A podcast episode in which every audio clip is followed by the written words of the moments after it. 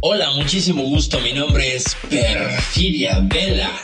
Me apasiona hablar y reflexionar sobre lo que nosotros, la gente real, metida en nuestros avatares, hacemos en materia de sexualidades, relaciones, emociones, identidades, vaya, hasta de los dramas que armamos en el proceso de convertirnos en estas máquinas virtuales que habitan este mundo de ciberseres. Y esto es... Sexualidades,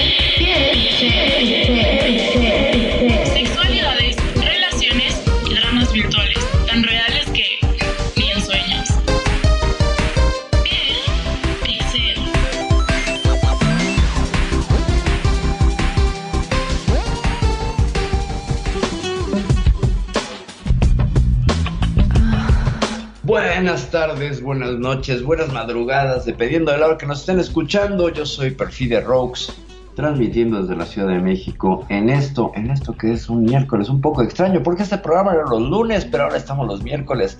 Esto es Piel Pixel, relaciones, dramas de pareja, sexualidad y más, tan, tan reales que ni en sueños. Este es el episodio 78 y hoy, hoy vamos a hablar sobre el amor fatuo, según la teoría triangular de Robert Stenberg, pero pues para bajarnos de esos títulos académicos que suenan rimbombantes y pretenciosos, vamos a ir al mundo un poco más relajado y eh, más casual, vamos a tratar de explicar desde ahí. Pero para iniciar esta aventura me acompaña, como siempre, mi compañero, amigo, eh, casi hermano, no hemos llegado a llevar todavía, mi querido Magnum. Magnum Dacun, director de esta estación, bienvenido, buenas noches. muy, pero muy buenas noches, claro que sí, como siempre. Un gusto, un placer enorme estar en este programa que, ay, mamita querida, cómo te extrañaba, piel pixel. Sí, te extrañaba mucho. Y bueno, ahora mejor los miércoles. Porque sí, los miércoles ahora van a venir a full con piel pixel porque va a estar todos los miércoles. Y eso me pone muy contento. Em, una de las cosas de Fatuo, no sé por qué me suena a gases. No, esto es otra cosa, mi querido Magnum, no, no, no, Ah, ah, ah, ah, Fatuo sería pretencioso, presumido y pues según la definición que estamos usando para el día de hoy, sería falto de razón o entendimiento. Pero bueno, vamos a ir viendo poco a poco. Vamos a... Son siete tipos de amor con el modelo de, Les- de Stenberg y yo creo que pues vamos a empezar con este. Ya habíamos retomado la serie de modelos del amor. No sé si te acuerdas que revisamos varios, varios modelos eh, teóricos ¿no? sobre el amor y habíamos quedado hace como seis meses de analizar uno por uno y bueno pues vamos a retomar con esto que es el amor fatuo pero antes antes de darle a este mole de olla que es el amor fatuo queremos recordarles que este este es un programa de análisis y opinión que aborda el tema, el tema propuesto desde la perspectiva del ensayo se maneja de manera responsable y no promueve soluciones definitivas, ni verdades absolutas, recetas de cocina o fórmulas mágicas. Siempre basándonos en la evidencia disponible y tratando los temas desde un enfoque objetivo, humanista, científico aperturista e incluyente. Las opiniones y la propia experiencia subjetiva de los conductores, público y participantes marcarán el rumbo y los ritmos del programa. Les recordamos que es un programa en vivo, por tanto, si suceden actos de Dios que escapan de nuestro control, hacemos lo que podemos con las herramientas que tenemos y saludamos a la gente de España, de Estados Unidos, de Argentina, de Uruguay, de Perú y de México nos están escuchando, a todos y a todas que nos escuchan también, nos siguen en nuestras plataformas de podcast tan importantes para nosotros como son Evox, TuneIn, Anchor y Spotify. Y recuerden que también estamos ahorita por Facebook Live, ahí estamos en la página de Radio Consentido, así Radio Consentido en Facebook, pero por si se te olvidó el programa, Magnum, ¿qué puede hacer la gente? Claro que sí, si vos recién estás entrando y decís, ay Dios, ¿cómo puedo hacer para poder escuchar el programa o un programa anterior? No te hagas ningún problema, tenés que entrar en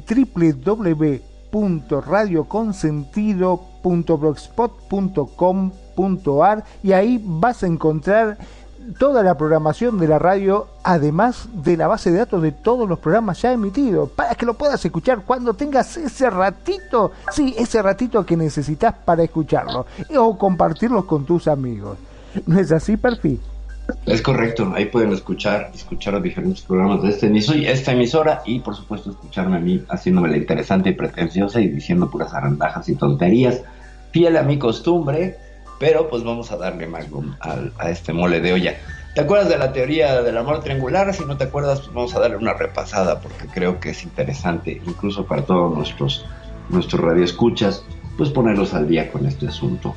Antes Claro de eso, les aclarar que este programa versa sobre tres ejes temáticos básicos. La pareja, la sexualidad y los dramas, los dramas reales y virtuales que surgen a partir de las interrelaciones que tienen que ver la pareja, el desarrollo de la sexualidad, la historia de la sexualidad, etcétera. Entonces, dentro de ese amplio paraguas que tratamos de manejar en este programa, pues bueno, una de las cosas son los modelos del amor y los modelos relacionales de pareja, y uno de ellos es el que propone en los 80s este hombre que es Robert Stenberg, psicólogo de la Universidad de Yale, es bastante reconocido, tiene pues bueno su doctorado por, por ahora sí macheteo y sudor de sus nalguitas en la RL y 13 doctorados honoris causa por diferentes universidades.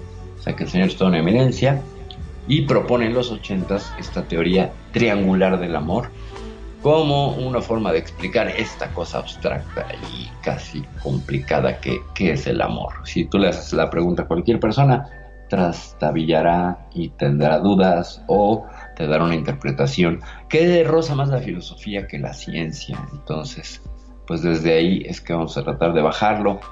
Lo que tenemos hasta ahorita son modelos que son más filosóficos y de opinión que modelos científicos, tristemente, gente, porque aunque vengan desde una ciencia como es la psicología o la psiquiatría o la neurobiología, siguen siendo ah, interpretaciones de este modelo.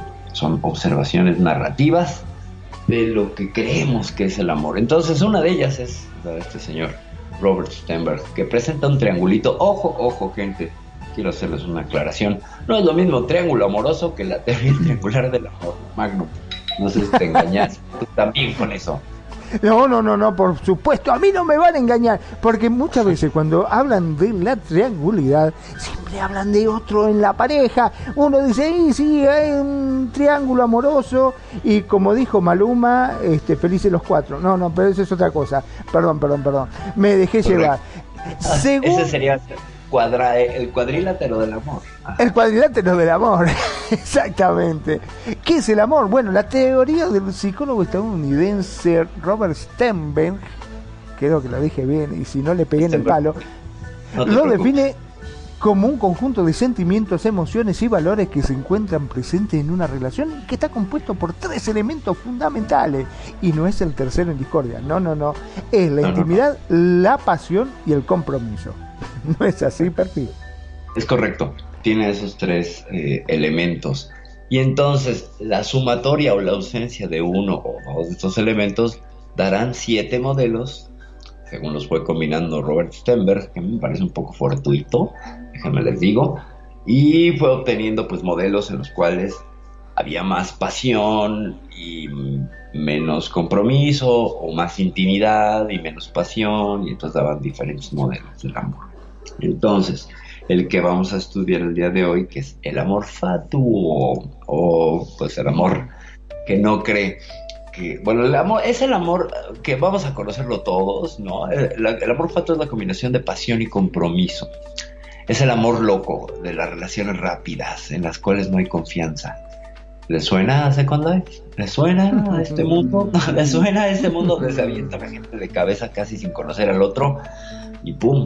Se casan, tienen bebés pixel, se divorcian y luego se demandan por la pensión pixel. Magnum, ¿conocerás historias al respecto? Similares.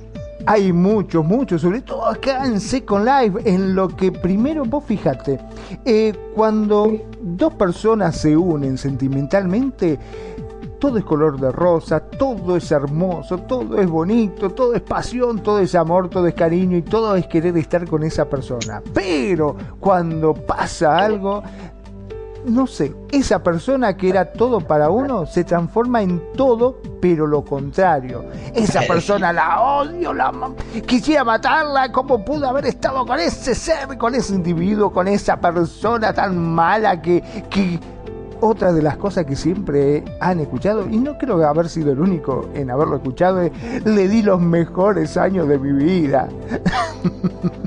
no sé si lo escuchaste. Sí, claro que lo he escuchado y me suena muchísimo a el amor transaccional, ¿no? A ver el amor como una relación comercial donde yo te doy y luego te lo cobro. Claro, claro, o sea, si yo te di todo, ¿por qué vos no me diste todo lo que yo quería? ¿Eh, eh, eh? ¿Dónde estás? Me, me, arrugué por quererte, maldito, ¿no? Este, Como cuando vos compras algo en el supermercado, ¿viste? Y querés el reembolso. A veces suena Correcto. así. Así de absurdo, ¿por qué? Pues porque gente, uno, vamos a recordar a poner ciertas reglas que manejamos aquí dentro de la teoría del amor eh, que manejamos con, con Piel Pixel, el acercamiento al amor es uno, el gozo del amor está en dar el amor, no en recibirlo te sales ya del modelo eh, transaccional relacional de el amor recíproco, donde si yo te doy un beso me das un beso, pero si yo te doy dos besos y tú me das uno, ya empezamos a tener problemas. Si yo te hice una cena por el aniversario y de ti se te olvidó, empiezo a tener problemas. Y si se te olvida dos veces, me derrumbo y sufro porque no me siento querido, querida. Me siento vacía, valente, incapaz. Y no, no creo que así no es. Eh, creemos que el amor es equilibrado, es decir, en ocasiones, según el lenguaje de amor de cada quien, pues bueno, se le olvidó el compromiso de la cena, pero igual dos días después te trajo un regalo, te llevó al cine, tu lugar favorito, como no una suerte de compensación de deuda, sino como un fluir en el cual mi lenguaje del amor a lo mejor es más de contemplación y más conectado con el amor eh, intelectual y te lleno en lo intelectual y tú igual me llenas en lo pasional y ahí vamos compensando, ¿no? O sea, es, un modelo que se opondría a mucho de la idea generalizada donde el amor es transaccional y está basado en la idea de lo recíproco. Yo no lo creo. perdón, ¿no? Pero yo creo que el amor es una emoción universal pero indudablemente de la más compleja. Parecería que nunca dos personas se van a amar de la misma forma. Y esta diferencia por lo general suelen ser fuertes de conflictos entre las personas, aunque también el amor causa problemas psíquicos internos, ¿no es así, Perfil? Los causa y, viene la vinculación del amor de un problema psíquico interno no resuelto, que sería la herida de infancia. Eh, me explico rapidísimo. Todos nos criamos con un modelo base de amor que es el de nuestros padres. Lo veamos o no. ¿Ok? Eh, de pronto vemos que los padres no son muy afectivos, no se abrazan, pero igual en sus momentos de pasión e intimidad se abrazan mucho. Y ese mensaje nos va a llegar tarde o temprano, lo vamos a entender tarde o temprano desde la psicología sistémica. Pues ahí vemos que hay mensajes que quedan ocultos y que los hijos los terminan sabiendo. Y luego los hijos que somos fieles a los padres, pues terminamos tratando de sanar la relación de nuestros padres, dejamos de vivir nuestro destino en aras de ser los hijos buenos. Y ese es un problema porque no me voy a entender con mi pareja si yo traigo esta herida de infancia, porque igual a lo mejor entre los 3 y los 7 años yo le quise dar un abrazo a mi papá, él se volteó a contestar una llamada y se me rompió el corazón. ¿Por qué? Porque los seres humanos somos bien frágiles. Hay varios factores que hacen que nos seamos súper, súper frágiles, sobre todo en esa edad. Grabamos una, todas las situaciones con un HD impresionante con nuestra mentecita, estamos frescos, grabamos más cantidad de información, nuestro cerebro pues se guía por la amígdala básicamente y es más el cerebro reptil y las reglas sociales son más complicadas que ese cerebro reptil y tenemos la infancia más larga de todas las especies de mamíferos en este planeta, entonces con eso ya está el caldo de cultivo para que se rompan los chamacos. ¿Y saben qué? tienen que romper. ¿Por qué? Porque la herida de infancia la ruptura te obliga a ser un adulto, te obliga a tomar eso y a trabajar emocionalmente para ser un adulto. Pero la gente parece que le gusta quedarse en la herida de infancia y como tal, ser niños disfrazados convenientemente de adultos. Es decir, me disfrazo de adulto, tomo las cosas que me convienen de la vida adulta, pero no trabajo mi herida de infancia y desde ahí quiero yo al otro estarlo sometiendo. ¿Qué no me lleva al siguiente problema? Tú no me diste lo que yo quería, que era lo que yo quería, que me dieras atención porque mi papá no se volteó y no me dio el abrazo. Yo quiero que tu pareja hagas el papel de mi papá y me abraces, pero no te lo digo. Y hay drama. Se supone que lo tenés que saber. Porque para eso son mi pareja. Que saber De hecho, lo sabemos, todos los humanos lo sabemos. El problema es que se nos va olvidando una serie de transacciones y de relaciones y de cosas que ponemos y entonces, ay, como que se me olvidó. Todos sabemos cuál es nuestra idea de infancia. En esencia, ¿eh? hay a quien se le puede olvidar, sí, pero requerirá proceso terapéutico. Pero el tema es, ¿sabes dónde te duele? Por ejemplo, herida de abandono, que igual padre abandónico, que no estaba muy presente. ¿Qué buscas? Seas hombre o mujer, a tu pareja le das ese papel. Y si la que fue abandónica fue la madre, sea hombre o mujer, a tu pareja le das ese papel. Y si la pareja viene de una herida de traición, pues se va a embocar así perfectamente para hacer el papel contrario. Entonces, unas veces haces el papel de la mamá o el papá de tu pareja, otras veces tu pareja hace el papel de tu papá o tu mamá y nunca viven su destino como pareja. ¿Por qué? Porque no están viviendo sus vidas. Entonces es complicado, ciertamente, pero desde ahí están reclamando al otro, ah, ya reclamé la herida de infancia, donde me siento incompleta, incompleto, carente, falente, vacío, etcétera, pues porque no nos han enseñado a hacer autocontenidos en amor. Y eso, eso, es una, eso es un gravísimo problema social. Deberíamos enseñarle a la gente a hacer autocontenido en amor antes que enseñarles fechas de batallas, dirían por ahí los fabulosos Cadillacs. Pero vamos a abordar un poco más. Ya nos vimos en un arco muy alto y muy lejano, no alto, sino lejano del tema. Vamos a volver con el señor Robert Stenberg, que lo que dice, tengo estos tres componentes, ¿no? Tengo pasión, intimidad y compromiso. Bueno, pasión arriba, compromiso e intimidad. Depende, hay que lo, lo va variando. Entonces, ¿Las tres cosas van juntas?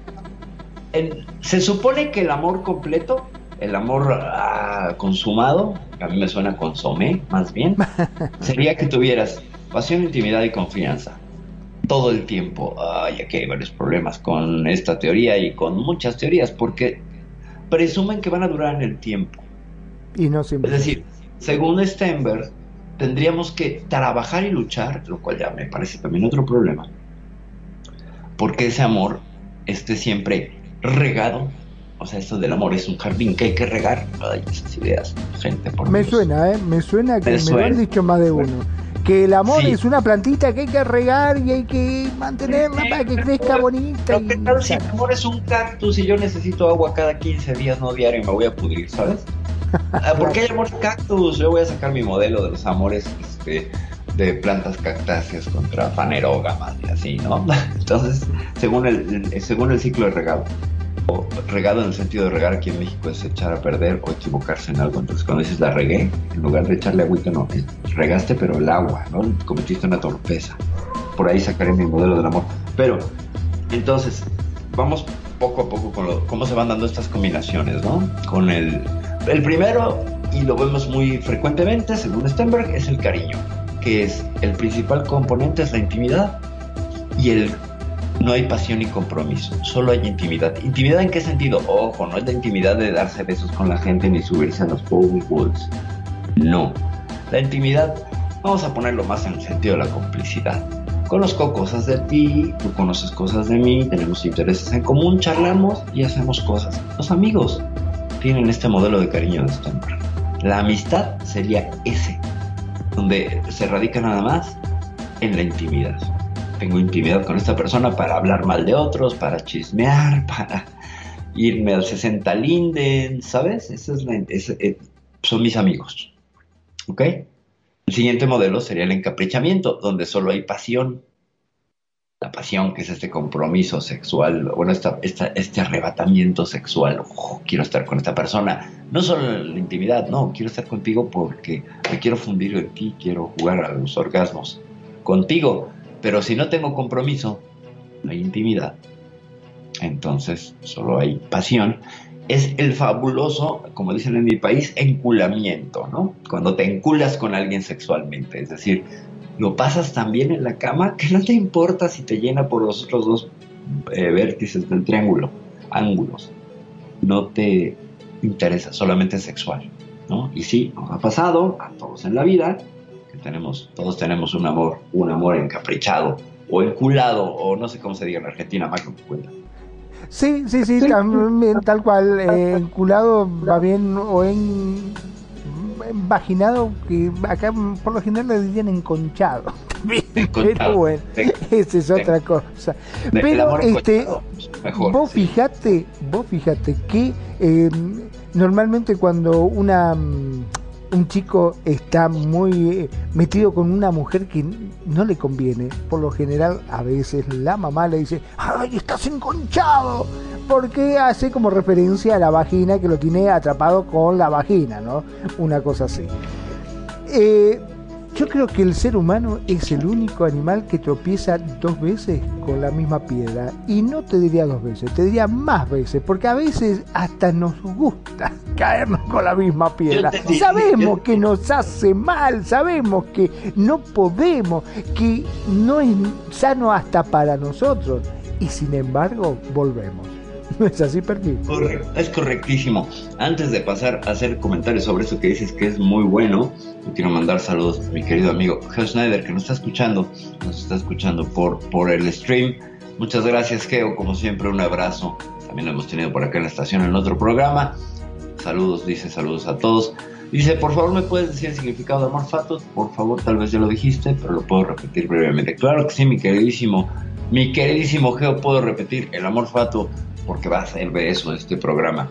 El amor fato es la combinación en el, de nuevo, en el modelo de Stenberg que estamos revisando, que es un triángulo, tú imaginas un triangulito, la parte de arriba tiene intimidad, en la esquina de lado derecho tiene compromiso y del otro lado la pasión.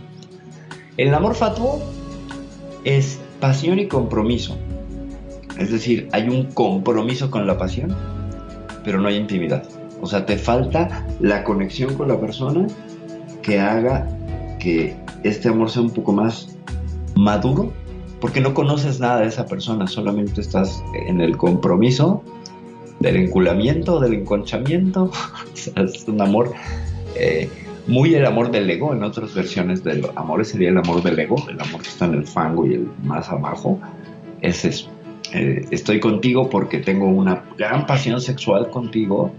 El compromiso de mantener viva esta pasión sexual pero no me interesa crear un vínculo más allá, ¿sabes?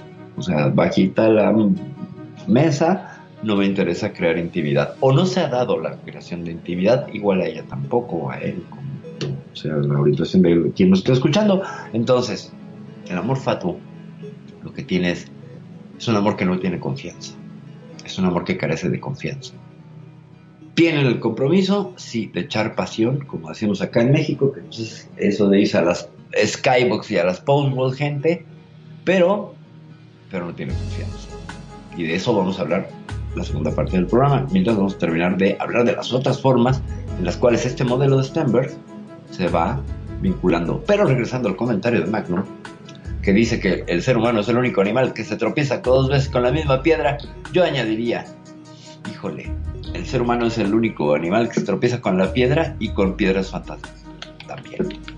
También. A veces, es más, no la encontramos a la piedra con la cual tropezamos y la buscamos para, por volvernos a tropezar. La inventamos, claro. La inventamos, hay una canción ahí por ahí que diría tropecé dos veces con la misma piedra, pero no, yo creo que es porque no se te van poniendo, bueno, o sea, cuando ahí vamos a otra teoría, que es la teoría del doctor Eric Verne, que dice la teoría de los guiones tú vas creando un guion de vida y vas escenificando en tu vida amorosa y relacional, llámese amigos, pareja, familia, laboral, etcétera, eh, papeles. Entonces de pronto haces la caperucita roja que necesita un lobo feroz y conscientemente vas y pones a los personajes que hacen de la abuela, del lobo feroz, del leñador, bla, bla, según esta otra teoría. Y entonces pues irían apareciendo puros lobos en tu camino, si es que juegas. ¿Será? Perdón, ¿no? Yo me pongo a pensar, ¿no será que nosotros necesitamos ser el, nuestro propio héroe en nuestra historia? Que por eso siempre estamos buscando la forma de que nos martiricen de alguna forma como para decir, ¡eh! ¡Vos te quejás! ¡Mirá las cosas que me pasan a mí! Porque teoría de veces... La de la victimización influenciada por Jack Kerouac en palabras de Magnum Dacum todos somos el héroe de nuestra propia historia. Sí, por supuesto, gente, les voy a invitar a que hagan un ejercicio muy interesante súbanse al bus, al colectivo, al transporte público y escuchen a la gente hablar. Siempre hay alguien que cuenta una historia donde fue más inteligente, superó al otro, le robó, le quitó, le ganó, le siempre la narrativa es el otro pierde, yo soy inteligente. Háganlo. Presten atención a ello y van a ver cómo más de una vez encuentran, encuentran este tipo de, de vinculaciones con las narrativas de las personas. Entonces, no sé, Magnum, por ahí si lo has hecho o si has escuchado. Sí, mira, algo. te cuento una pavada, porque es una pavada. Yo iba en bicicleta y por ahí había un, chico joven que iba con una bicicleta rápido. Y yo corrí, corrí, corrí, corrí, corrí hasta que lo emparejé y lo pasé. Terminé muerto, pero muerto terminé. Pero con una satisfacción de que le había ganado que no te das una idea, ¿viste? Después, cuando estaba que... Se me escapaba el corazón que no podía hablar. Dije, qué pelotudo, ¿para qué mierda? ¿Qué es esto? ¿Para qué? Pero no, era como una satisfacción de decir, ¡ah! Lo corrí, lo alcancé y lo pasé. Soy el mejor. Correcto. Correcto. Sí, pero ahora caerías en esta narrativa del héroe de tu propia historia cuando la narras. Necesitas Claro. público para esa puesta en escena, ¿ok? Necesitas público. Es como, ¿te acordás el famoso cuento ese de que estabas solo con, por ejemplo, Claudia Schiffer o la mujer fantástica que a vos te, te guste y estaban solo en la isla y fue pasando el tiempo hasta que obviamente terminaron teniendo sexo y ella le dice, bueno, ahora que estamos en intimidad, ¿qué te gustaría que hagas? Eh, ¿Te podés cambiar? Poneste esta ropa. ¿Querés que me ponga esta ropa de hombre? Sí, sí. Y entonces, bueno, ella agarró, accedió, se puso la ropa de hombre pensando que era una fantasía. Y se acerca a él y dice, "Je, ¿a que no sabes? Si te cuento te morís, ¿a que no sabes con qué me estoy acostando? Le dice. Porque es como que necesitaba contárselo a alguien que se estaba Claro, acostando con. Claudia Schiffer, con ese fantasía, mujerón. ajá. Visto mi fantasía de, de la este. Sí, para poder contarle, claro, buenísima la anécdota, Magnum. Ciertamente está narrando esta, esta necesidad de pronto de algunos hombres, sobre todo de los hombres. No sé si lo has visto, no, no podría hablar yo por el colectivo de mujeres, pero sí he visto varios hombres que son capaces de contarle que cuenten con quién se acostaron, hacen circo, maroma y teatro. Pero bueno, después de, de el infaltable, además el infaltable momento Magnum, que siempre es bienvenido en este programa y siempre celebrado. Eh, no sé si por ahí nos escuchas, mi querido Geo, y también le mandamos un saludo a mi bro Charlis, que creo que nos está escuchando. Al querido tío, a Geo y a. Charlie, un abrazo también. A Geo Charlis también, y por ahí también a, quiero mandar un saludo a Liz Hilari, Liz Hilari que eh, ha tenido las atenciones para con mi persona, y pues bueno, el día de mañana yo quiero hacer el anuncio en un evento sobre, van a discurrir sobre el amor en, creo que es el CIM de Perú, en un CIM peruano, vamos a hablar sobre el amor, y pues bueno, esta de la voz va a estar ahí diciendo zarandajas sobre el amor. Mañana 12 pm SLT. Si les interesa, les doy más información. Y si no, de todas maneras, le voy a dar la información en el muro y lo tendrán ahí porque, porque necesito decir a alguien, aunque sea Claude Schiffer, de niño. Necesitas ser el héroe de tu propia historia. Necesito ser la heroína de mi propia historia, claro que sí, por supuesto. Bueno, siguiendo y avanzando con el tema, Magnum, ¿qué nos quedamos? Ya vimos el amor de cariño, encaprichamiento. Ah, vamos con el amor vacío. De nuevo, y para Geo, Geo, eh, de nuevo en este triángulo, recuerda, en la parte de arriba intimidad, en la esquina del lado derecho tenemos el compromiso y del otro lado la pasión.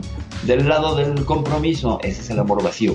Un amor que solo tiene compromiso, que no tiene ni intimidad ni pasión. ¿Conoces a alguien así, Magnum? ¿O tú, Geo? Alguien que solamente está contigo como por conveniencia. ¿Han conocido algún caso así, Magnum? Ah, ¿Sabés la cantidad de casos que conozco? Mira, conozco un amigo eh, que luchó tanto para tener a una chica que era modelo en ese momento, muy bonita Ajá. ella, eh, pero lo maltrataba, lo trataba mal, era fría, era sosa, era todo lo contrario a lo que uno podría haberse llegado a imaginar de esta persona tan bonita. Era solamente un envase vacío, como para decirlo de alguna forma. Y todos los amigos le decían, che, pero no te conviene, no tiene nada, no esto, no el otro, no acá, no allá, ni siquiera, hasta te puedo decir que casi ni siquiera tenía sexo. Con eso te digo todo. Pero él estaba enloquecido con ella, ¿sabes por qué?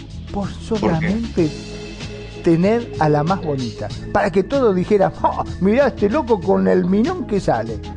No le importaba que lo maltratara, que tuviese que pagarle todos los caprichos que ella quería, que hasta ni siquiera por ahí llegaban a tener sexo, pero no le importaba, él lo único que quería que lo vieran del brazo con ella para que todos dijeran, oh, este machote, mirá con qué minón sale. Aunque no le cumpliera ninguno de los otros dos sentidos, no le diera nada de intimidad. No le diera nada, no importa. ni Nada. Y eso no importaba. El caso era traer a la super bonita del brazo. Muy bien, ahí-. Aquí nos dice Geo que si nos escucha. Bueno, por ejemplo, ese es un ejemplo de amor vacío, Geo. Vamos al amor romántico. Ay, aquí vamos a empezar a tener problemas, gente, pero voy a dar la definición de Stenberg y luego me escucharán a mí con mis ideas políticas al respecto. Bueno, políticas no, ideas eh, terapéuticas para no decir, porque si no me corre de la estación Magnum. El amor romántico es la combinación de pasión e intimidad. ¿Ok? Se quieren, comparten todo, pero no hacen planes a futuro. O sea, falta compromiso. ¿Sale? O sea, recuerden, son tres vértices y estamos viendo solamente los que cumplen dos. ¿Ok? Entonces volvemos al amor romántico. ¿Qué pasa? Hay pasión e intimidad, pero no hay compromiso. Magno, ¿has visto una historia así? Cuéntanos. Claro que sí, hay también de todo. Eh, yo a veces cuando escucho esta teoría que vos estás diciendo, me lo imagino como una mesa de tres patas, ¿no? En, que, en la cual si te falta alguna de ellas, la mesa se te cae, ¿no? Un Ajá. poquitito creo que a eso también eh, hará el, el relato.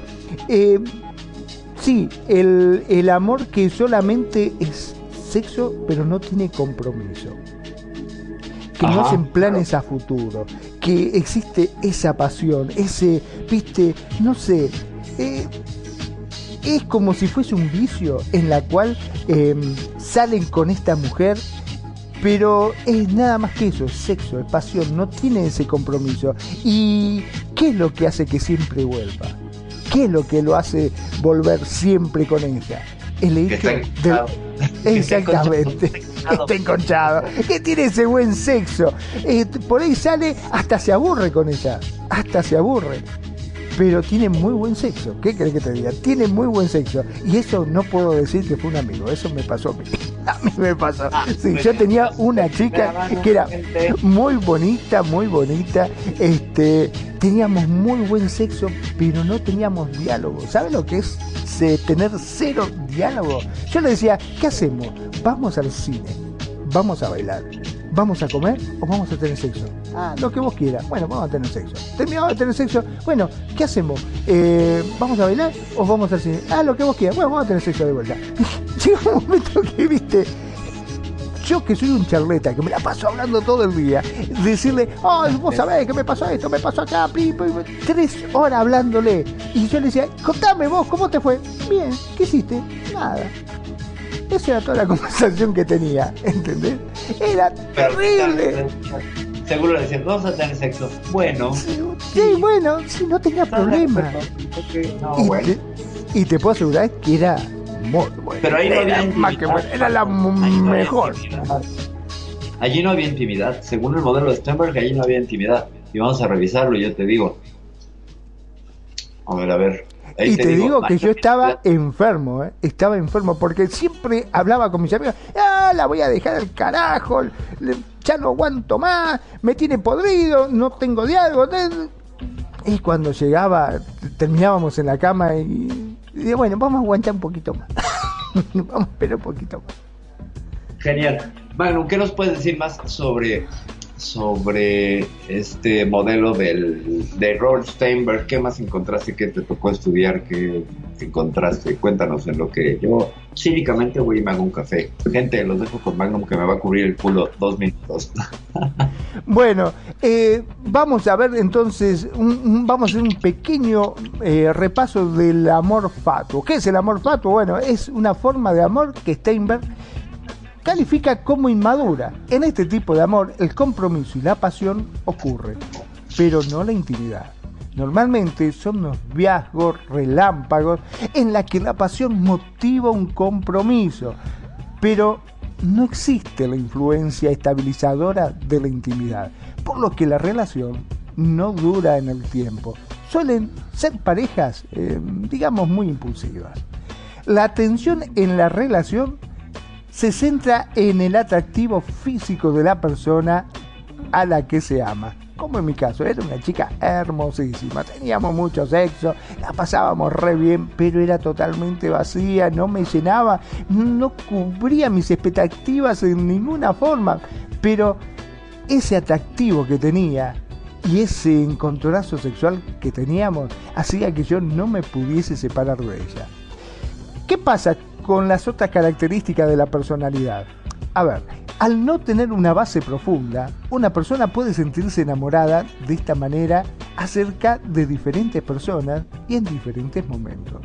Según Steinberg, el amor fatuo es un sentimiento parecido al enamoramiento, que aparece como algo químico e irracional, y no responde al paso del tiempo y a la intimidad que surge en el transcurso de la relación. El amor fatuo, también conocido como amor loco, sí, ese es amor pasionario, es el tipo de romance impulsivo que vemos en las grandes tragedias románticas. Digamos Romeo y Julieta, ¿te suena? Es la pasión la que domina y esta no se puede controlar.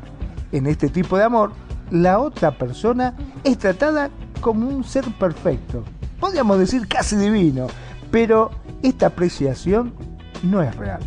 El otro es más un objeto de nuestro amor que una persona que existe con todas sus complejidades y defectos. No existe un compromiso de durar más que un momento fugaz, ya que es el enamoramiento el que sostiene la relación. Digamos que el amor fatuo no tiene profundidad ni sustancia real, puesto que es un capricho frívolo de la pareja o romance. No existe el concepto de compromiso. Sí, ese compromiso necesario para mantener cualquier tipo de relación, ya sea esta índole romántica o no. ¿Vos qué decís, Perfi? Pues que es todo un tratado lo que acabas de compartirnos, mi querido Magnum.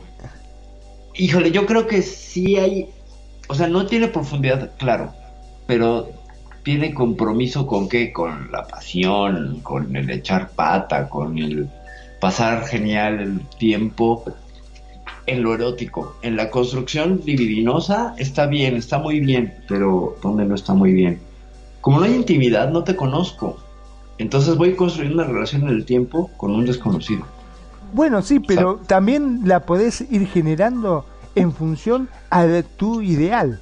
Porque convengamos que cuando vos conoces una persona, vos la idealizás. Y entonces vos te estás enamorando de ese ideal que vos creaste y no de la persona en sí. Correcto. Y aquí hay una crítica directa a Stenberg, porque nunca explica, o al menos lo que yo he leído, ojo, igual puedo estarme equivocando y quien tenga el dato que me dé una cachetada guajolotera. Pareciera que estos modelos que presenta Stenberg son definitivos en el tiempo, es decir, que no son dinámicos y no se mueven. Y yo creo que sí, que puedes pasar de uno a otro y que puedes ir sumando cosas según darte cuenta, ¿eh? O sea, puedes estar en amor fatuo y tener estas dos cosas y decir, oh, por cierto, me falta intimidad con esta gente con esta persona con la que estoy, bueno, gente no, porque eso sería pues un conglomerado. Y entonces puedo construir eso. Eso no lo he visto en ninguno de los modelos del amor romántico, bueno, del amor eh, triangular, la teoría del amor triangular de Stemmer. Y me eché ahí varios videos y como que dicen, sí, es el modelo más utilizado y el mejor y el más popular y el... tengo mis dudas, no sé qué leyeron. Gente, hagan bien su tarea, hay otros 50 modelos muy interesantes. Este es uno, sí es como eh, la pirámide de Maslow, ¿no? O sea, es un referente para los que estudian psicología, para los que manejan términos psicológicos, pero yo creo que los modelos son dinámicos en el tiempo, porque las personas son dinámicas y nos vamos transformando. Luego, entonces, yo creo que sí puedes pasar de un amor fatuo a un amor completo, según este hombre. No sé, Magnum, ¿tú crees que eso es posible o no? Y qué sé yo, ¿qué te puedo decir? Cuando uno está enamorado, está enamorado. ¿Qué quiere que te diga? Eh, yo te voy a decir francamente de esta chica en la cual decíamos, nos faltaba, como bien dijimos, de la pata de la mesa, nos faltaba una pata. Pero te puedo asegurar que la pasábamos tan bien que nos olvidábamos que tenía tres patas en la mesa. A veces, viste... Y eso eh, pasa y eso es más amor que nada, porque estás aceptando a la persona 360, ¿eh? O sea, estás aceptando incluso que le falta una pata de la mesa. Y entonces critica el modelo del triángulo. Si yo acepto y estoy bien con ello, este modelo descriptivo eh, exógeno de un señor que se sentó y empezó a hacer pues diagramas, ¿sabes? Ok, sí, en base a mucha investigación, observación, no lo niego. Pero si alguien está bien con esos modelos, ¿qué pasa? ¿No? O sea, si eso lo llena o si se siente así, va a venir alguien a decirme, no, no, no, no, pero es que necesitas tener las tres cosas, cariño, intimidad y pasión. ¿Será? Porque según el momento de mi vida, a lo mejor me queda un amor que sea, pues, puro pasional y sin intimidad. O sea, tengo el compromiso de verte cada 15 días, lo pasamos bien en el Skybox, nos subimos a las camas animadas y ya. Y no te pido más, y así estoy bien, y así te respeto, te quiero y te acepto. Que eso es algo que le está faltando a este modelo. La aceptación y el respeto, yo lo pondría, ¿eh? ¿Por qué? Porque pues parece aquí que está cogiendo de más patas esta mesa, porque puede haber encaprichamiento, amor o intimidad, digo, este, compromiso e intimidad, pero ¿qué hay con el, la aceptación del otro y del respeto a lo que el otro trae? ¿Me explico? O sea, si yo me analizo con este modelo triangular que me parece más bien la cosa que mueven en la Ouija, así de terrible, eh, ¿qué pasa ahí? ¿Qué pasa si yo lo aplico en un momento o, lo aplico con a, retrospectiva con mis relaciones? a lo mejor tenía un amor consumado de cariño, intimidad, y caprochamiento, pasión, todo. Era el modelo de, de Stenberg, pero salí corriendo de ahí porque pues estaba relacionándome con una persona violenta. ¿Qué sucede ahí? O sea, ¿cómo, se sostiene ese modelo? No sé, Magnum, si tú te habías planteado otra pregunta o nuestro público escucha había llegado a los vericuetos intelectuales a los que suelo llegar yo para enredarme nada más y luego salir elegante y graciosamente de los problemas en los que me meto. A ver, eh, ¿qué es lo que está bien y qué es lo que está mal? ¿Quién lo decide? ¿El contorno lo decide uno? Eh, ¿Qué sé yo? ¿Viste? No, es muy difícil cuando vos estás en una relación y verdaderamente vos te sentís cómodo, te sentís bien. Em, que venga otro de afuera y te dice, no, pero escúchame, eh, a esta mesa le falta una pata. Y vos decís, ¿qué carajo me importa? Si yo la estoy pasando bomba, si yo me siento cómodo, yo estoy bien. O sea, y viene otro amigo y te dice, no, pero mira que te estoy diciendo que le falta una pata a tu mesa. Pero ¿qué me importa la mesa? ¿Me importa la pata? Yo me importa lo que yo siento y cómo me hace sentir otra persona. Correcto. Le puede llegar a faltar un montón de cosas a esta persona, pero si con lo poquito que te da, a vos te alcanza, ¿cuál es el problema? Eh, sí, ahora, sería sujeto de otros análisis, ¿no? Porque ah, podríamos hablar de una falencia, de una carencia y de un conformarte con muy poquito, ¿no? Y aquí tendríamos que entrar de nuevo a este modelo tan comercial donde dice yo soy valiosa y merezco que me pongan a una persona igual de valiosa como yo, porque luego somos como un activo fijo de la bolsa de valores, ¿no? No personas, somos activos fijos. En esta pues, narrativa posmoderna. Y hay gente, vamos a citar a Bien Hall, vamos a citar a Michel Foucault y por supuesto vamos a citar a un viejo conocido de esta, de esta emisión de radio que es Sigmund Bauman con El amor líquido, que lo citamos cada vez que podemos. Yo creo que el Señor ya nos va a cobrar derechos. El tema es, si yo fluyo contigo en el amor y me siento bien con lo poquito que me das, y esto no me causa incomodidad ni insatisfacción, ni angustia, pues que mejor, ¿no? A lo mejor desde afuera dices, no, pues ese está carente de que lo quiera su mamá y está buscando una mamá, bla, bla, bla. Pero de nuevo, esta mirada externa no es la vivencia de la persona. Y aquí, ojo, aguas, con todos los modelos del amor y todos los modelos que te puedas encontrar por allí. ¿Por qué? Porque son distantes de la experiencia que es dinámica y que las personas pueden ir aprendiendo en el camino. Entonces tú ves a alguien y dices, nah, ese según el Stenberg está bien perdido porque está en el amor fatuo. Ahorita. ¿Me explico? Pero podría yo. Perdón, ¿no? Pero, ¿cómo podemos determinar qué es lo que necesita una persona? Es como estar.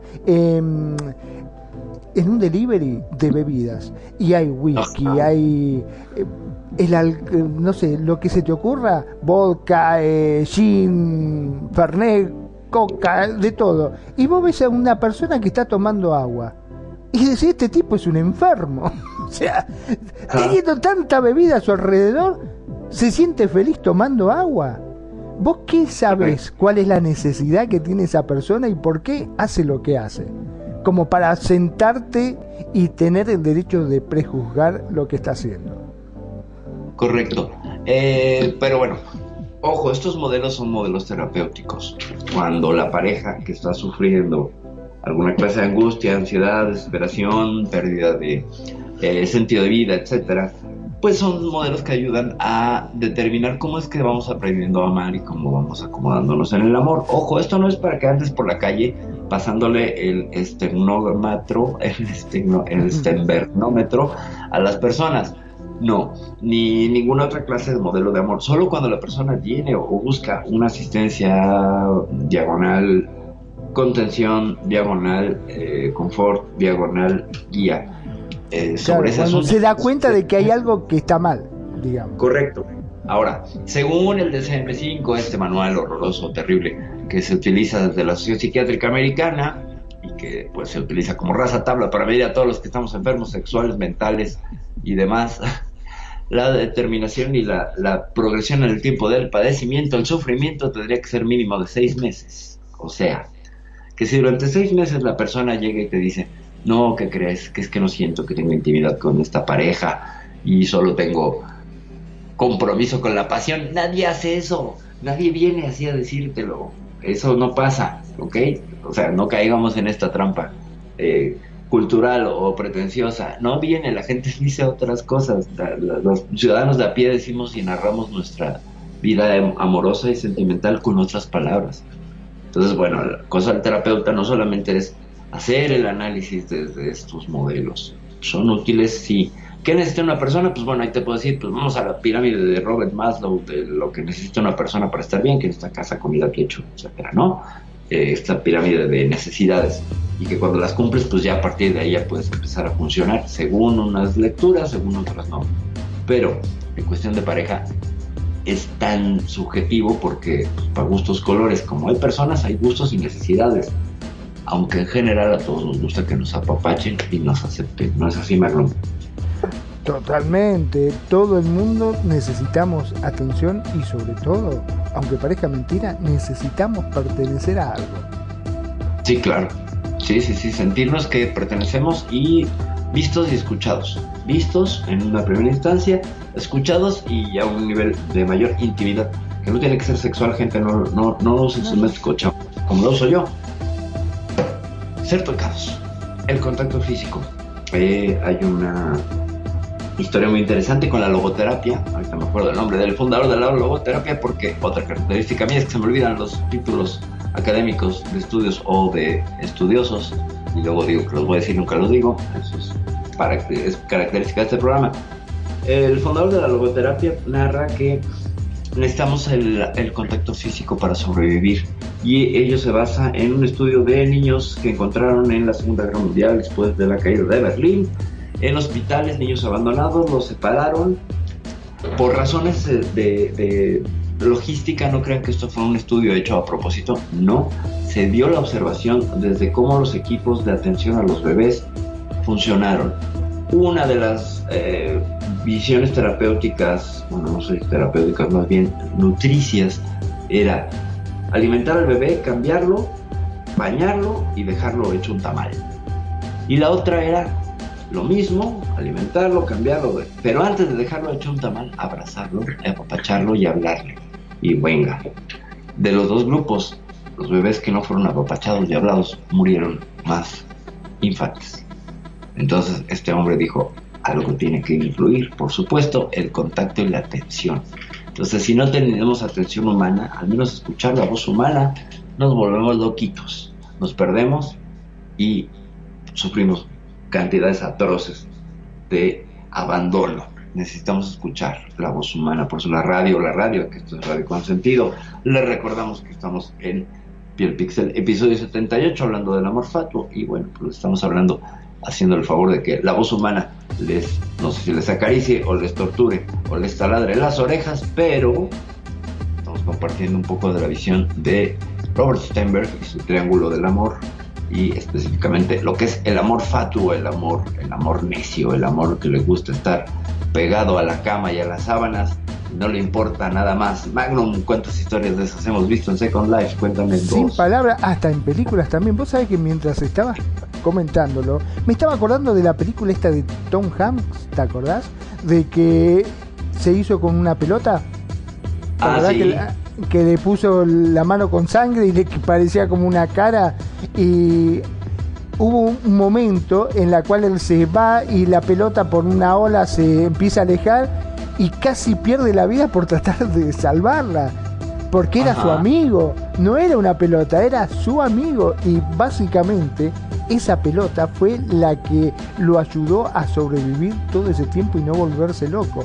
Es decir, que necesitaba el tener contacto con otro, con otro ser, con otra persona, el hablar, y como no existía nadie, tuvo que inventarlo para no volverse loco.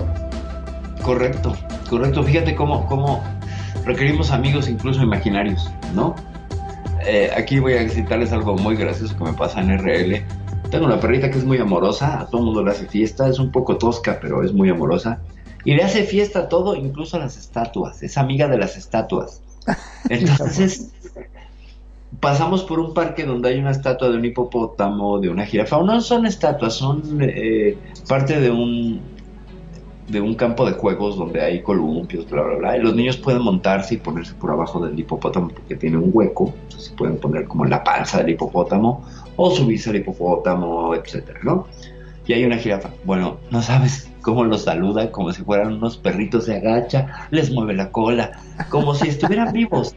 Entonces es impresionante y, y, también a los anuncios de una marca aquí de farmacias que tiene un, un, señor anciano obeso que es el doctor Simi, tienen o al doctor Simi en Butarga bailando afuera o una impresión del doctor Simi avisando que pues, en el pasacalle ahí está la, farmacia. No sabes cómo le mueve la cola al doctor Simi también.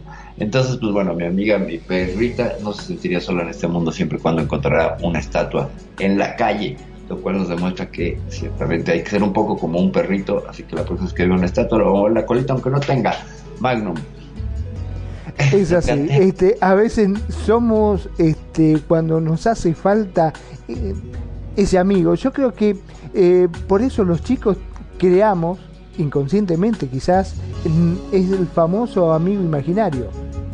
¿no? Esa persona que nos apapacha y que nos protege y que nos hace sentir queridos porque creo que una de, de las cosas más importantes que tenemos los seres humanos es ser querido. Necesitamos ser queridos. Y cuando no lo tenemos, lo inventamos. Eh, eh, fíjate, fíjate qué fuerte esto que acabas de decir, ¿no? Cuando no lo tenemos, lo inventamos. Y lo inventamos aunque tengamos a alguien, ¿no? Y luego le inventamos una serie de facultades y superpoderes y proezas que no tiene, según nuestras carencias o nuestra necesidad con tal de que el otro represente el papel de nuestra carencia, de nuestra herida emocional. Y cómo le vaciamos entonces aquí este amor de expectativas, que yo creo que, pues no sé qué tanto lo tenga el amor fato, porque de lo que leí y estudié, no, no explora esta línea donde qué, qué arrojas tú de ti en cada una de estas posiciones amorosas según Stenberg, pero ciertamente toda relación, y aquí Vamos a citar al señor Jacques Lacan, que nadie entiende, por cierto, para que caiga el chiste y lo entiendan. Lacan es un psicólogo francés que tiene toda una escuela que es la escuela lacaniana. Es muy complicada porque maneja símbolos y fórmulas y cosas. Parece matemáticas más que psicología.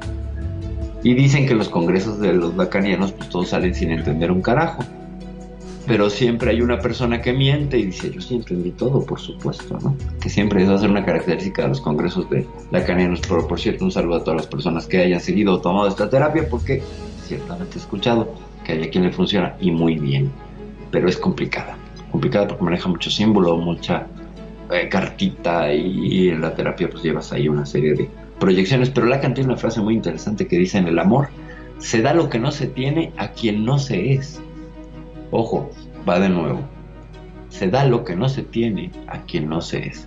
Es decir, yo le doy aquello que no tengo, que es amor propio, porque no lo tengo, a quien no es, no existe. ¿Por qué? Porque el otro es una proyección de mis carencias, o bien el otro trae sus propias carencias y no es la persona que yo creo que es, sino más bien me la invento sobre la persona y le vacío, le vacío estas carencias. Y como no tengo amor, lo que le vacío son carencias. Y creo que esas carencias son el amor. Y desde ahí me vinculo en la construcción de una fantasmática, es decir, de una alucinación, gente. Lo que hacemos desde ahí es crearnos una ilusión. Solo necesitamos un personaje. A veces parece que solo necesitamos personajes para nuestra obra de teatro y los traemos y les asignamos un guion, pues para ver qué sanamos por ahí en el camino o qué vamos arreglando en este, en este devenir de la pareja, cosa que pues tampoco viene incluida en el modelo del triangulito, que me recuerda a mí como un totopo, me recuerda a mí como, como un nacho. Eh, no sé si lo ubicas tú, Magno, estos triangulitos que le pones queso. Sí, los claro, sí, sí, sí, que son riquísimos. Ah, pues es un nacho, modelo nacho de la forma, ¿no? Bueno. Eh, vamos a seguir con estos otros modelos que no nos hemos cubierto todos porque ya llegamos al amor romántico que dije, vamos a tener muchos problemas con ello. ¿Por qué? Porque tengo una visión crítica, muy crítica sobre ello. Y bueno, llevo la mitad del programa diciendo que tengo una visión crítica sobre todo, qué terrible. Miren, amor romántico es la combinación de pasión e intimidad. Se quieren, lo comparten todo, pero no se piensa a futuro. Revisión del amor romántico desde otras visiones. El amor romántico es esta idea que viene construida históricamente del movimiento del romanticismo, movimiento literario. Ojo gente, estamos viviendo atravesados por dos cosas nuestras relaciones. Una, el modelo victoriano moral y ético que sigue reinante y vigente en el siglo XXI, a, a 23 años de que empezó este siglo XXI, seguimos con la moral victoriana. Aunque haya apertura, aunque haya reggaetón, les explicaré desde Foucault cómo esto, aunque parezca que está muy abierto, pues no. La hipótesis eh, represiva de Foucault, pero eso lo veremos en otro programa, yo creo.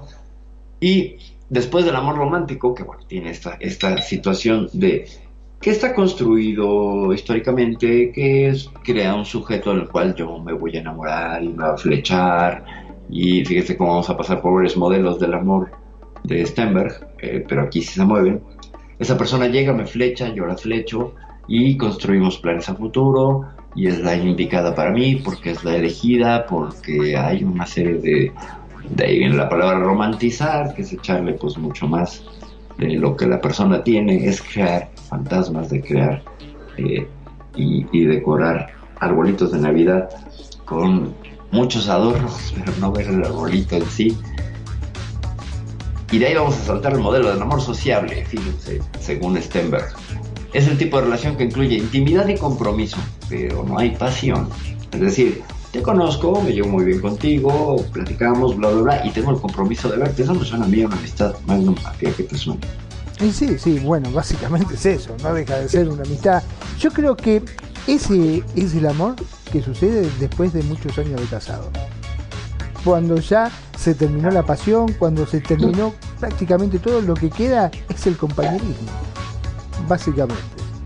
Correcto. Esos, dos esos dos viejitos, viste, que se toman de la mano y miran y que ya ni siquiera se dan un piquito, porque vos fíjate, cuando em, recién conoces a, esa chica, te la comes a besos, porque es así, la pasión es beso, beso, lengua, beso, todo es pasión a medida que va pasando los años, después pasa un piquito. Hola, mi amor, buen día. Piquito, nada más. Ya la lengua no, no más. Y con el tiempo, cuando ya tenés 20, 30 años de casado, ya ni piquito. Así que te levantás y este, está bien tranquilo. Con eso ya pasa directamente. ¿O no es así, perfil? Hay otros, claro que sí, hay otros modelos, hay otros modelos del amor que mencionarían, bueno, otros modelos de aquí, del mismo Stenberg, en otros gráficos que me he encontrado por ahí, que a esto le llaman amor compañero, que es el amor, el amor en el cual estás en el compromiso de estar con esa persona porque hay muchas coincidencias, pero ya no hay pasión. Entonces son el modelo de compañeros de vida. Es decir, tú y yo somos un gran equipo, a lo mejor en la familia, con, financieramente, eh, nos divertimos al salir, tenemos muchas amistades, compartimos, departimos. Amigos en. Amigos en común, pero yo no te veo como un sujeto deseable, yo no te quiero comer a besos, bla, bla, bla. Igual puede ser que ya se me atravesó, por ahí en el caso de las mujeres, la menopausia, en el caso de los hombres no creo que llegue la menopausia, se gusta mucho después, pero igual la pasión tiende a disminuir. ¿Por qué? ¿Por qué? Porque este señor Robert Stenberg está saltándose algo y recordemos que la teoría fue anunciada en los ochentas, cuando empezaron los estudios del amor químico. Y aquí es donde pues, me voy, a poner más crítica. Está muy padre que desde la psicología se lea esto, pero falta la neurociencia. ¿Qué dice la neurociencia sobre esto? Le diría Stenberg. A ver, Stenberg, te tenemos que poner algunas cosas en el camino. ¿Por qué?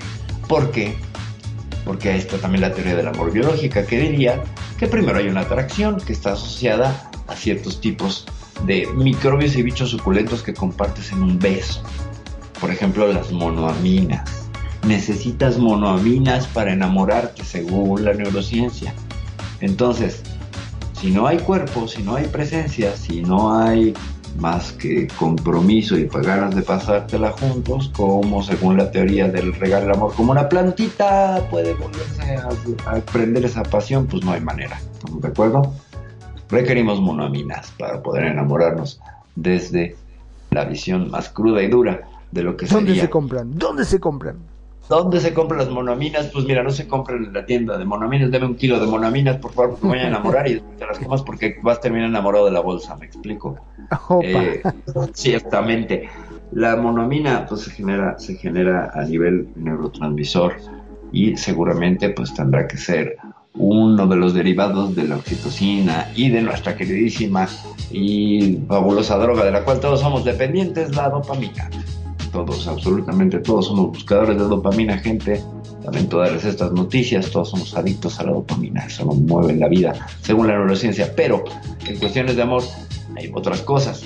Tú vas avanzando de, esta, de este deseo y atracción y vas a crear apego.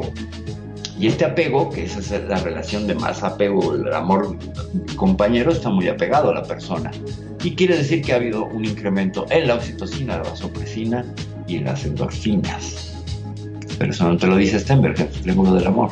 No te lo dice, solo te lo trata de expresar desde un análisis que es más filosófico, sociodinámico y, pues sí, quizás antropológico, pero le falta ese otro componente. Entonces yo se los traigo acá para que vean que entonces la cosa es mucho más complicada.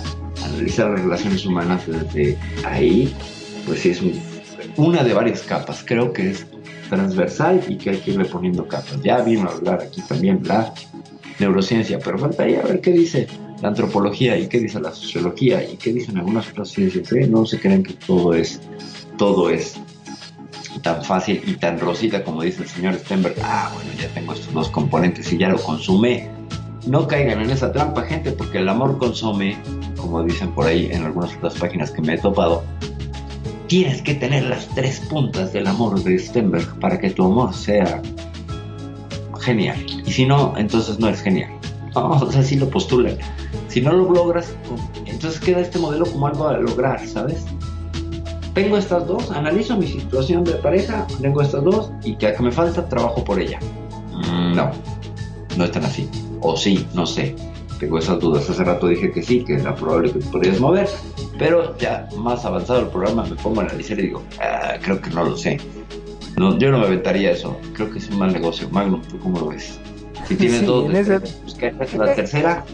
En eso tenés razón, porque, a ver, eh, volvemos siempre a lo mismo. Yo creo que no todos los seres humanos tenemos exactamente las mismas necesidades. Por ahí Steinberg necesitaba de esas tres patas para ser libre y tener eh, ese amor que realmente necesitaba, pero viste, qué sé yo, a veces este no es necesario tener todo, capaz que tenés dos patas y esas dos patas te alcanzan y te sobran para vos, viste. Exacto, Eh. porque entonces es según cada individuo y Claro. Y ese es un problema, querer generalizar este tipo de modelos. O sea, este modelo raza tabla para toda la humanidad, híjole, no creo, porque también hay otros factores y aquí tendré que hablar, por ejemplo, la historia y la geografía tendrán que decir No, no, no, no, no, no. A ver, a ver, Stenberg. Una cosa muy interesante, pero eso es en los 80 Estamos a 40 años de los 80 Ahora las cosas son diferentes. ¿Sabes? Ya la ¿Cuántas veces hay, perdón, ¿no? Pero las parejas de hoy en día eh, quieren el hoy, el ya. Y si hoy es tan fantástico, tienen buen sexo, la están pasando bomba, no le vengas a hablar de planes a futuro, porque no quieren. No, no, necesitan. Claro, además vivimos en una sociedad donde la obsolescencia programada se está volviendo parte incluso de las relaciones y volvemos al señor Sigmund Bauman con el amor líquido. Las relaciones se han vuelto líquidas, el amor se volvió líquido, ya no es el amor sólido de antes, es líquido, se nos va entre las manos. ¿Por qué? Porque es una transacción comercial transaccional, o sea, son relaciones transaccionales donde, fíjense si no, en el Tinder tú estás pasando de un personaje o una personaje a otro sí, me gusta, no me gusta, no me gusta, ah, sí me gusta, ¿no? Next, next, next, next. En una narrativa inacabable, como cuando hablábamos de la pornografía. Tú abres cualquier aplicación de citas y vas a tener 50 mil personas que te pueden gustar o no. Y vas a ser tú una de esas 50 mil personas a las cuales vas a gustar o no. Pero poner el ego en este escaparate que se llama redes sociales, tumba toda esta cosa del modelo del señor Stenberg. ¿Por qué? Pues porque está desafiándolo ¿sabes? O sea, ¿cómo voy a crear un vínculo de intimidad cuando la pareja tiene cinco personas a las cuales le están diciendo lo mismo y yo tengo a otras cinco personas en mi teléfono en las cuales estoy diciendo lo mismo? Entonces, ¿qué pasa? Que se vuelve una cuestión desechable y con esta cultura de la inmediatez y la cultura del yo merezco, pues yo merezco lo más bonito. Voy como tu amigo el de la modelo y me quedo con la más bonita. Exacto. Dar si tiene o no tiene un background interesante o al menos me salto algunos red flags con tal de estar con ella o no me doy el tiempo de ver esas red flags porque si no me gusta la desecho a la que sigue ¿por qué? porque siempre hay una que sigue antes terminaba una relación y a ver recuérdate este modelo que nos tocó Magnum somos contemporáneos terminamos una relación y venía un periodo en el cual no te vinculabas con nadie. Bueno si corrías a vincularte con alguien pero era ya venganza. Trataba de no vincularte con nadie, porque no porque no hubiera nadie, sino porque verdaderamente antes gente de los tiempos No, tenías que mover el trasero para tener pareja, irte a una discoteca, irte a un lugar de encuentro, conocer a alguien, darle tu teléfono, que te llamara a tu casa, que no contestara a tu papá o tu mamá, ¿sabes? una serie de cosas que tenían que ver con el juego del compromiso y de la, seducción y del romance y del coqueteo, que eran diferentes ahora. Ahora es inmediato. Me gustas, no me gustas, mándame tu pack. Ya le puedes enseñar cómo es la intimidad de la persona. Ya no existe la intimidad, ya existe la extimidad. ¿Por qué? Porque todo se volvió público. Entonces yo me tomo una foto en chones para hacérmela muy sensual y al rato acaba en un blog. O acaba en algún grupo de WhatsApp bueno, ya quisiera yo ser tan atractiva como para acabar así, pero el punto es, sí, yo estoy diluyéndome en esta narrativa en la cual ya la selección de pareja se vuelve cosa de todos los días, porque ahí va a haber alguien que va a estar interesado, cosa que antes era un misterio verdadero, ¿no? Tú podías encontrar gente de 20 años, pues no me gustabas, ay, tú también, pero ¿por qué nos decidimos? Pues no, cosa que hubiera pasado con las redes sociales, lo hubiera facilitado, ciertamente, pero bueno, no es por nada que la pareja, la pareja actual está en crisis, gracias también a estos procesos sociodinámicos y sociohistóricos que han ido construyendo la idea de la pareja monógama como la teníamos, o la idea de la familia. Están en crisis, sí, ciertamente, y no es que yo me alegre, no, por supuesto que no. Lo que vemos es que es un proceso que está pesando apenas y no sabemos para dónde va. Estamos tan desorientados nosotros como ustedes. Magnum, ¿qué nos puedes decir al respecto? Sí, realmente eh, yo creo que depende del país donde está, aunque no sé si tiene mucho que ver el tema del país. Por ejemplo, yo lo quiero dar a entender como, por ejemplo, en Argentina, en la cual eh, la situación económica es tan desastrosa que hoy en día las parejas, o mejor dicho, los jóvenes, no quieren tener hijos. Dice, ¿para qué voy a tener un hijo? Si trabajando 200 horas. Las mujeres también trabajan los dos como locos para poder pagarse un departamento, para poder pagar el alquiler, para poder salir. Es que no le da tiempo, no le da tiempo a poder formar una familia, a querer sacar. Ya el, el concepto de casamiento prácticamente no existe. yo veo que hay muchísimos jóvenes, se gustan, se quieren, se juntan y listo. Están su tiempo y si no resulta, se separan y siguen cada uno con su vida como si nada. O sea, ¿está mal? No, son signos de los tiempos. A ver, recordemos, antes el estigma era divorciarse, ahora el estigma es no divorciarse. Ahora el estigma es, ¿qué haces ahí? Todo el mundo te echa presión social cuando tienes una banda con una relación, deja tóxico, bla, bla, bla. O sea, la narrativa ahora es hacia la separación y a la no lucha, o no, bueno, no lucha, a la no negociación por tratar de salvar las parejas. Ahora se mandan más fácil a carambas que antes. Nos mandamos, ¿eh? Yo lo he hecho. Entonces, ¿por qué? Porque con las redes sociales tienes una disponibilidad mucho más grande del sustituto, de lo cual obviamente habla de qué, de que ahí hay un vacío, porque estoy sustituyendo, no estoy creando vínculos ni relaciones duraderos, no estoy creando, ni siquiera doy tiempo a que las hormonas desde la neurobiología hasta el duelo, el famoso duelo que uno hacía cuando se separaba, ¿te acordás? El famoso duelo ese de que me separé, tengo que sufrir porque se fue esa mujer que estuvo tanto tiempo conmigo, se fue ese hombre que estuvo tanto tiempo conmigo, que uno inconscientemente hacía un duelo, en la cual no quería salir con los amigos, se encerraba en la casa y se la pasaba o llorando o tomando, o mirando películas tristes. Era el famoso duelo que se hacía. Eso ya no existe más. Ya no existe duelo. Mm, hay otras formas de procesarlo, creo. Sí. Sigue habiendo duelo porque si se crea un apego y la ruptura del vínculo relación, crea desamor. Si vienen en procesos de desamor y ya viene la confrontación de la separación y todo, hay duelo. Pero el duelo tiene tiempos, creo creo, por lo que he visto, Mago. O sea, no, quiero, no quiero decir que lo que dices no sea cierto ni factible. Lo que he visto es que hay otros duelos. Igual, más lento. O la gente tiende a hacer urna con su duelo, lo guarda y sigue. Lo cual es Eso me parece, No hay duelo, pero lo guardan. Y entonces siguen a lo que sigue. ¿Por qué? Porque a ver, por ahí no es que no existe el duelo. Quizás el duelo está, pero es como que ese dolor lo guardan en una cajita no para otro momento, porque realmente se está viviendo en una situación y a un ritmo que muchas veces no te podés llegar a dar el lujo de decir estoy en duelo y me tomo dos años sabáticos para mantener ese duelo, esa tristeza. No, el, el duelo está, eh, seguramente los sentimientos están, pero básicamente el mismo ritmo, como bien lo decías, te va llevando a, tratar de, sobrevivir. Porque como dirían también, eh, cocodrilo que se duerme es cartera. Ah, cocodrilo que se duerme es está increíble. Está buenísimo. Es que se duerme, se lo lleva la corriente, sí. Mira, creo que son los signos de los tiempos. Y estos son los tiempos tecnológicos. Del tecnoamor. Yo lo definiría así. El amor está mediado por una virtualidad.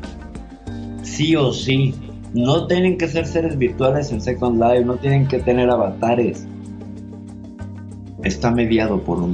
Por, a ver, véanlo gente, que no está para nuestro público, que no está en Second Life, que nos escuchan. Sus relaciones ahora las construyen a través de una red social, aunque estén en vivo.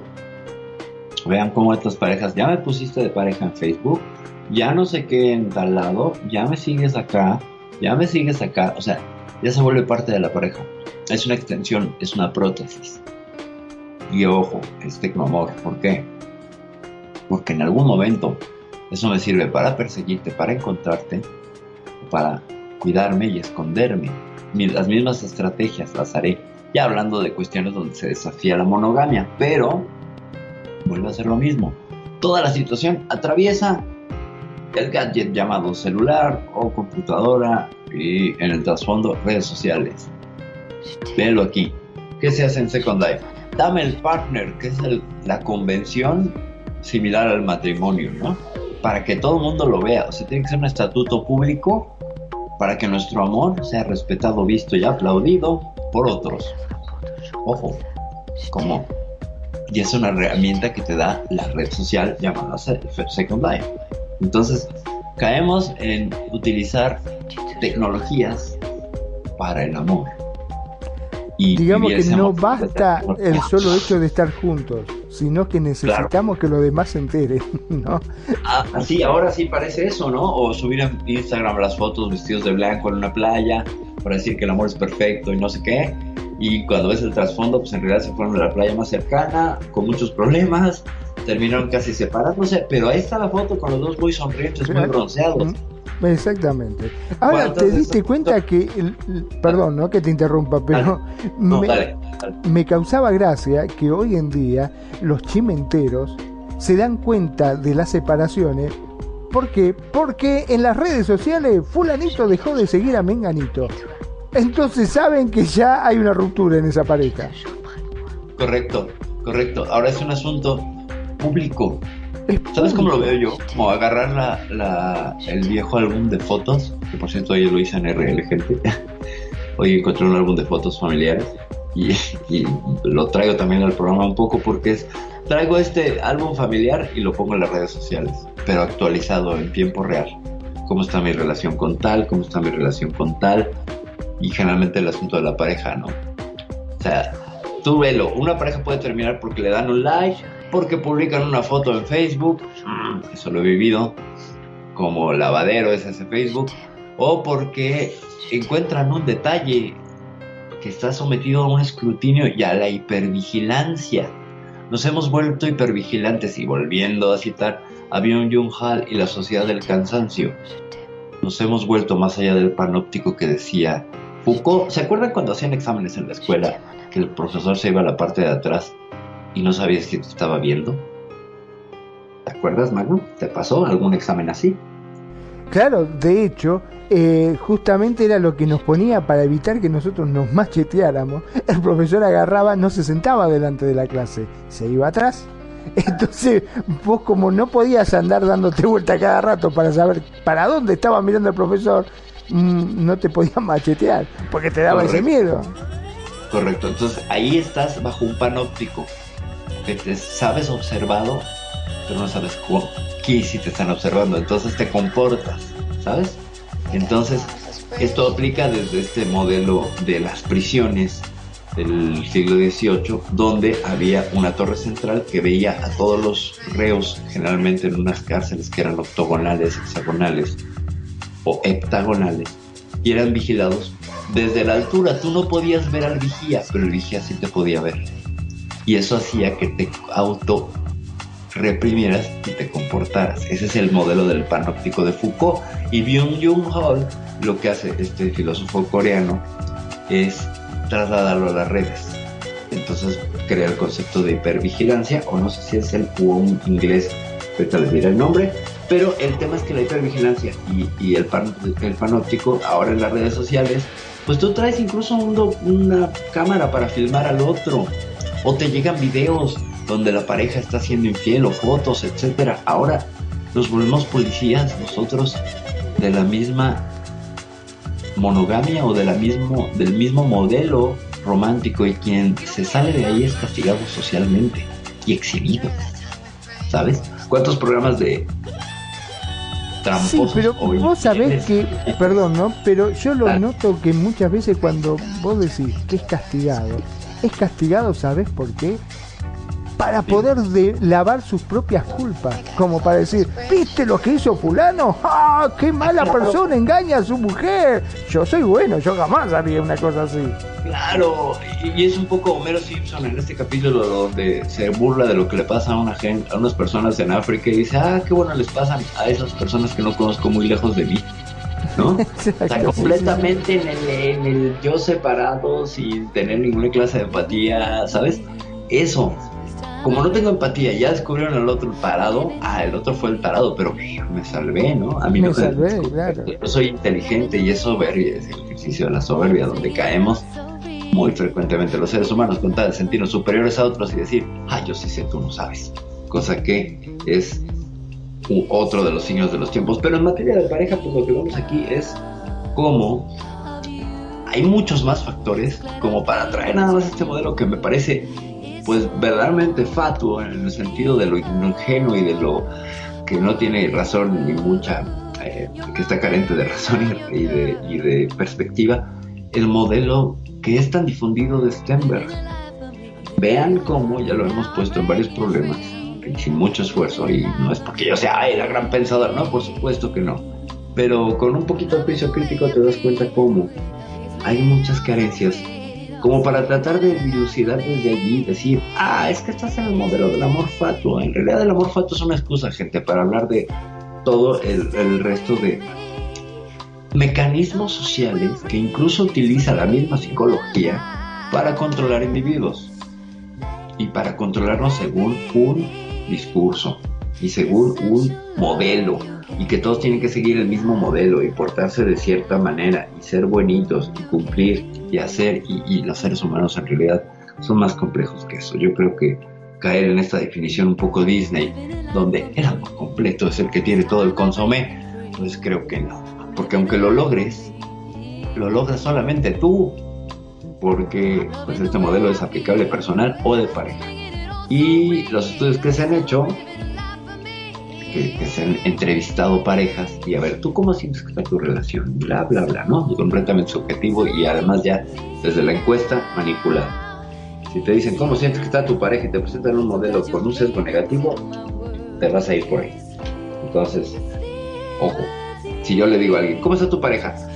En base a este modelo negativo del amor fatuo, o sea, no hay una, hay una manipulación ahí. Pero lo que podemos hacer, obviamente, es confrontarlo y empezar a ponerle capas, capas para tratar de entender lo que finalmente es lo que estamos haciendo en este, en este programa, que es... No el amor cebolla. el amor cebolla, y que incluso si tú le quitas la capa a la cebolla, encuentras la nada. Encuentras completamente la nada, porque si tú le quitas todas las capas a la cebolla, no tiene un centro ni una semilla. ¿Estás de acuerdo? ¿Cuándo has comido semillas de cebolla? en ningún lado. ¿De dónde están las semillas de cebolla? Cierto, me falta botánica en mi vida.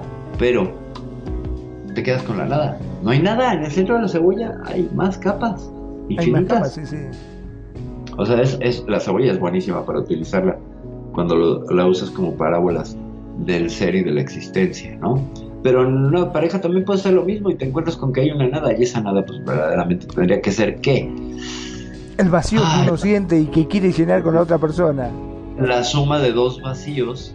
La suma de dos vasos medio vacíos. No diría que vacíos completamente porque, que o sea, lo saben gente, yo siempre lo he dicho, en este programa al menos. Somos seres amorosos que sabemos cómo amar, pero ya se nos olvidó. Ese es el gran problema somos seres muy amorosos que han olvidado cómo amar.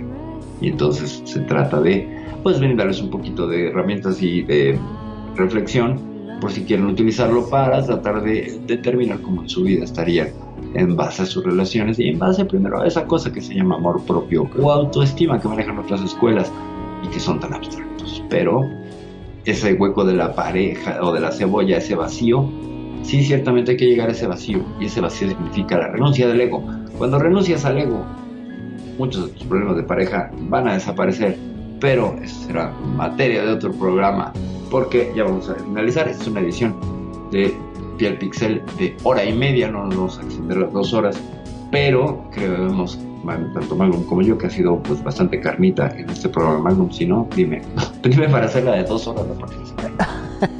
Sí, sí, la verdad que está más que interesante porque efectivamente como vos lo dijiste, em, estos prototipos que hacen son prototipos que... ¿De cuántos años estamos hablando atrás? Han cambiado muchísimo las cosas, ¿no? El punto de vista, ha cambiado la forma de pensar, eh, ha cambiado mucho la gente. Y entonces cuando pretendemos o queremos em, poder encasillar a algo que no sé, que es no, que está, eh, que viene de tanta data atrás, nos encontramos que hay un montón de falencias que en realidad no nos sentimos representados, ¿no es así, Perfil? Correcto, correcto, sí, sí, sí, pues es que no te puedes construir partiendo de la carencia, no puedes, ¿por qué? Porque la narrativa siempre va a estar carente y buscando y hambreada, ¿no? Buscando algo. Por eso el modelo de, la, de estar autocontenidos en amor quiere decir que para poder dar amor necesito estar llena de amor, lleno de amor. Y solo así soy un sujeto confiable de amor. Te voy a poder dar amor porque yo no te estoy cobrando el amor que te doy. Porque sé perfectamente cómo rellenar ese tanque de amor que traigo. Es otro modelo. Pero bueno, aquí sería más filosófico, terapéutico. Si yo puedo Lo que pasa que, perdón, ¿no? Pero todo esto no te hace eh, pensar a las famosas listas de compra. ¿Viste cuando vos agarrás una Sí. lista y te fijas en la lista y decís, bueno, eh, ¿tengo pan? Sí, pan tengo. Eh, ¿Tengo jamón? Sí, tengo jamón. Tengo esto. Es algo parecido. Estos modelos me hacen eh, pensar en una lista en la cual vos vas chequeando y decís, ¿tengo esta pata en la mesa? Sí. ¿Esta la tengo? Sí, no. Esta no la tengo. Sin importar lo que realmente vos estás sintiendo. Correcto. Eh, son modelos de aproximación, diría yo, ¿no? O sea, son lo que te puede aproximar para tener una herramienta más o menos ver desde donde puedes resolver, atacar, eh, analizar algunos problemas. Son muy buenos en qué sentido? En el autodiagnóstico y la cuestión intrapsíquica de cada persona para decir, ah, a lo mejor cumplo con Así, estas por ahí cosas. venía. ¿no? Con- ¿Cumplo con estas cosas o no cumplo con estas cosas? ¿Y dónde tengo que trabajar finalmente? ¿Qué cosas tengo que trabajar o aprender en este camino arduo de esta cosa abstracta, movible y siempre escurridiza que es el amor?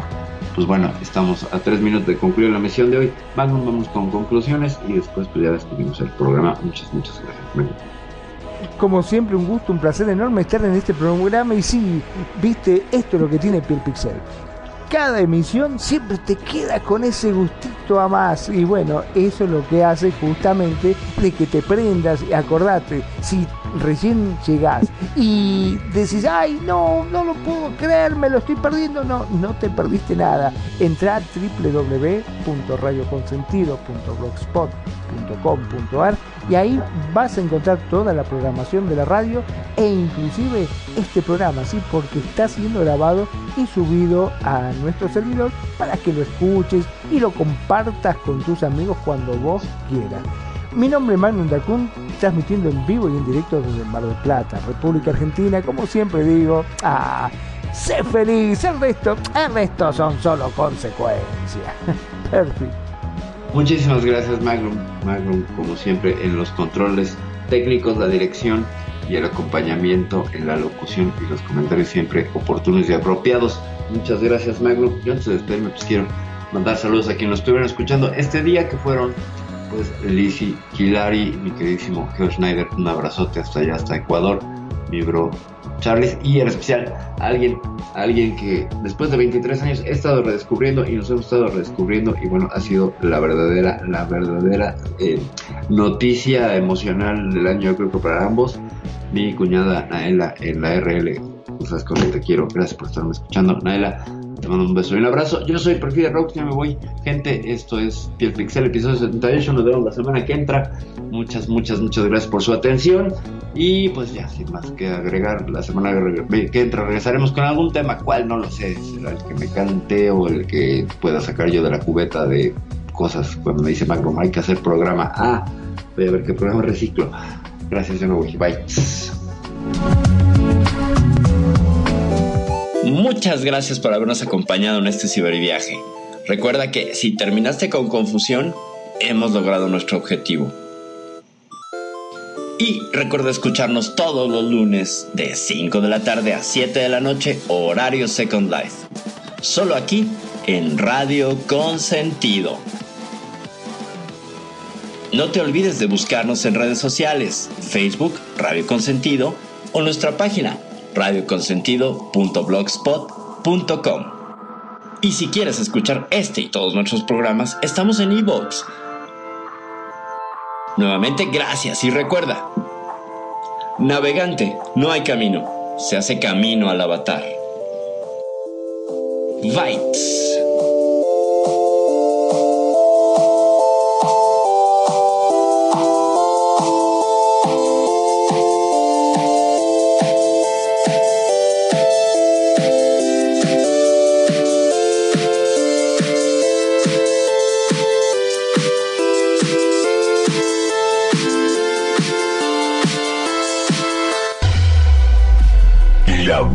Música. Solo la puedes escuchar por aquí. Radio Consentido, consintiendo tus sueños. Tu mejor opción en radio por Second Life.